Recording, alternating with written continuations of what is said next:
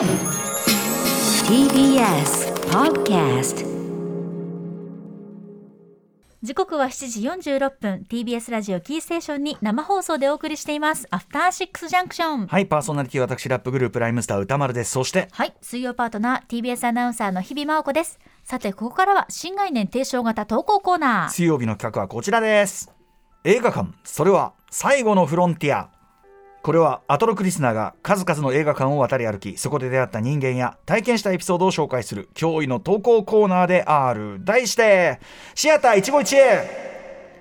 はいこのコーナーでは映画館で出会った人や目撃した珍事件などなど皆さんが映画館で体験したエピソードを紹介していきます。ちなみにこの前のねちょっとした時間帯で、はい。えー1980年アメリカ公開日本公開81年のスペースオペラ映画、えーフラッシュ・ゴードンのねまさかの、えー40周年記念、えー豪華アートブックメイキングブックが竹書房でから日本語版ついこの間出ましたよ、えーあるうちに手に入れなさい好きな人はというねええ。話を先ほどしましたけど、はい。あのプロデューサーのディノ・デ・ラウレンティスさんという方あの日比さんがあの、はい。なんとなくお感じになってたこと当たっててあのデューンのねあの前の映画版デビッド・リンチの映画版と、ええそうそうそう。なんとなくアートブックの感じアートの感じ似てるっておっしゃいました。なんか色合いが赤かったり紫が多かったりこうバキバキってする感じ。ディノ・デ・ラウレンティスです。おおそっちも。なんですね、はい、ということになってます。しかもあっちもデあのデビッド・リンチというアート系のね、はい。監督を連れてきてデューン作りました、あっちは仕上げましたけど、ええ。こっちも最初そのフラッシュ・ゴードンは後にマイク・ホッジスという渋いその犯罪映画本来は撮ってた人を呼んできますけどもその前はニコラス・ローグだったわけで、うん。割とこう新進気鋭のアートっぽい映画を撮ってた人を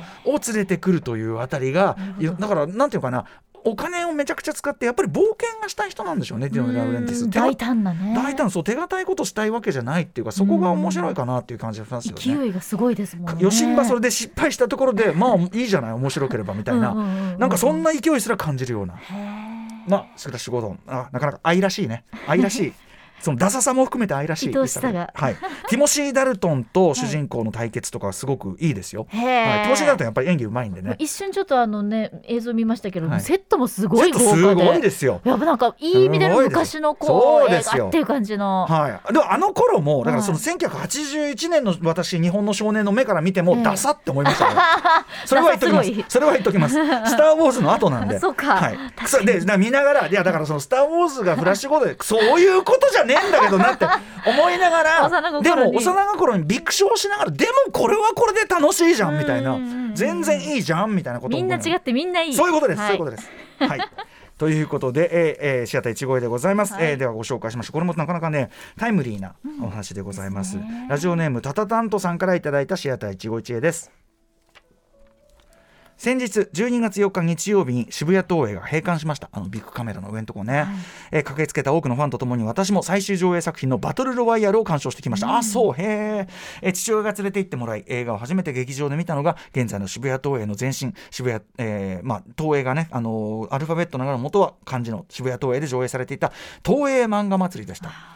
えーこの時は長井剛先生の「マジンガー Z 対暗黒大将軍」この後の話この話しますけども、はい。が目当てで館内があふれんばかりの子供たちでとても混雑していたことを覚えています。そんな熱気あふれる館内で見たマジンガー Z とグレートマジンガーの共闘に大満足でしたがその時に目に留まったのが同時上映されていたフィンガー5の主演映画「フィンガー5の大冒険」でしたフィンガー5は当時大人気のアイドルグループでしたがあのジャクソン5の和製って感じですね、えーでしたが幼かった私は彼らに興味を持っていませんでした、しかし作品中で、えー仲の良い5人がバスケやアメフトで躍動しノリの良い曲を披露する姿にすっかり夢中になってしまいそんな様子は親にも伝わったのでしょう。後日父が彼らのシングル「えー恋のダイヤル、えー6700」とポポータブルレコードプレイヤーを買ってきてくれました。もちろん私にとって初めて手に入れたレコードであり今でも大事にとっています。これは貴重じゃない？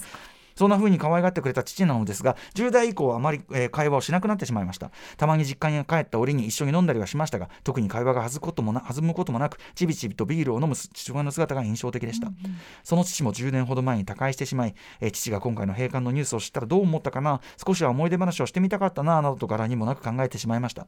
およそ50年近く付き合ったことになる渋谷東映いろんな思い出をありがとうお疲れ様でしたと言ってあげたいです。いや映画館って本当にいいものですねねあの渋谷東映閉館の話この番組でもちょいちょいしてあの日比さんもね、子はいお子さんの時あの話可愛かったね。子供一枚って。そうあのちょうど目線の高さがカウンターの高さで、この小さい子あの、ええなんていうんですか声が届くようにはい開いてる丸のところに一生懸命声をこう上に向きながら子供一枚一枚くださいって勇気を持って言ったっていう景色をよく覚えてる。私母からのですねいつも定期的に来る手紙でここの部分、日比さんのそのあの子供一枚のところなんて可愛らしいんでしょう、まあ特筆してありましたよ。あありがとうございます、えー恐縮です。そうなんですよね。東映漫画祭り、このとそのね、マジンガー Z 対暗黒大将軍の漫画祭り、これは盛り上がってるでしょう、それは。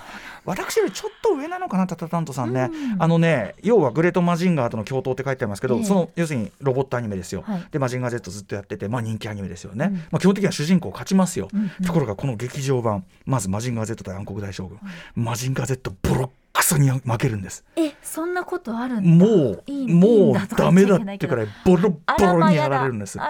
でその、まあ、タイトルにも入ってないぐらいだから子供たち的にはもうえっ？ていう。大ショックですよね。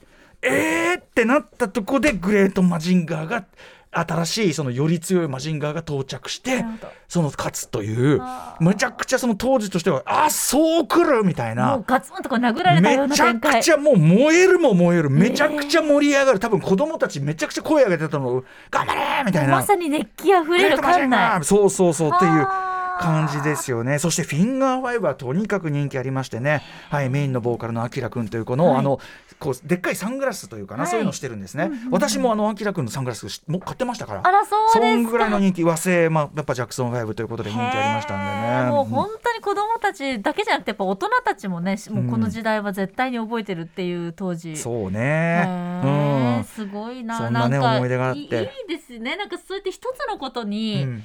ここまでこう熱狂するって、うん最近いわゆる Z 世代とかってあるんだろうかってでもさ思っちゃうけど。まあでもその今の映画もすごくファンダム化しているというかもうまあさある一つの映画に関してはリピートしたりとか「まあ、トップガンマーヴェリック」に繰り返し行く人まあそうですね。RRR に繰り返し RRR なんかまだちゃランキング入ってますからね。からね。うん、まあそれは今は今であるということだとまあそれはそれぞれなのかな、思いますけどね。うん。ただやっぱそこが映画館というライブな場であるということはいねまあ今でもねもちろんその映画でそういうこうなってるのはあるけども、うん。あの要するについでいきたいなとかねこれはやっぱり文化として最高じゃんって思いますからね、うんちなみに渋谷東映はですね一応閉館しましたが、はい。あのーこれからなんとですね、はい。文化村ルシネマあっちのね奥の方の、ええ。あれがまあやっぱり再開発で一旦閉じると、うん。で、えーっとその期間えその立て直しの期間ですね、はい。どっかに移転するという話でどこに移転するかというとなんと渋谷東映なんですって。その手があったか渋谷東映がだからかつての渋谷東映がここからしばらくは文化村ルシネマの仮営業所としてやるみたいですよ。ね何それっていう。しかも渋谷東映とルシネマすげえち感じ違うんだけどっていう。本当ね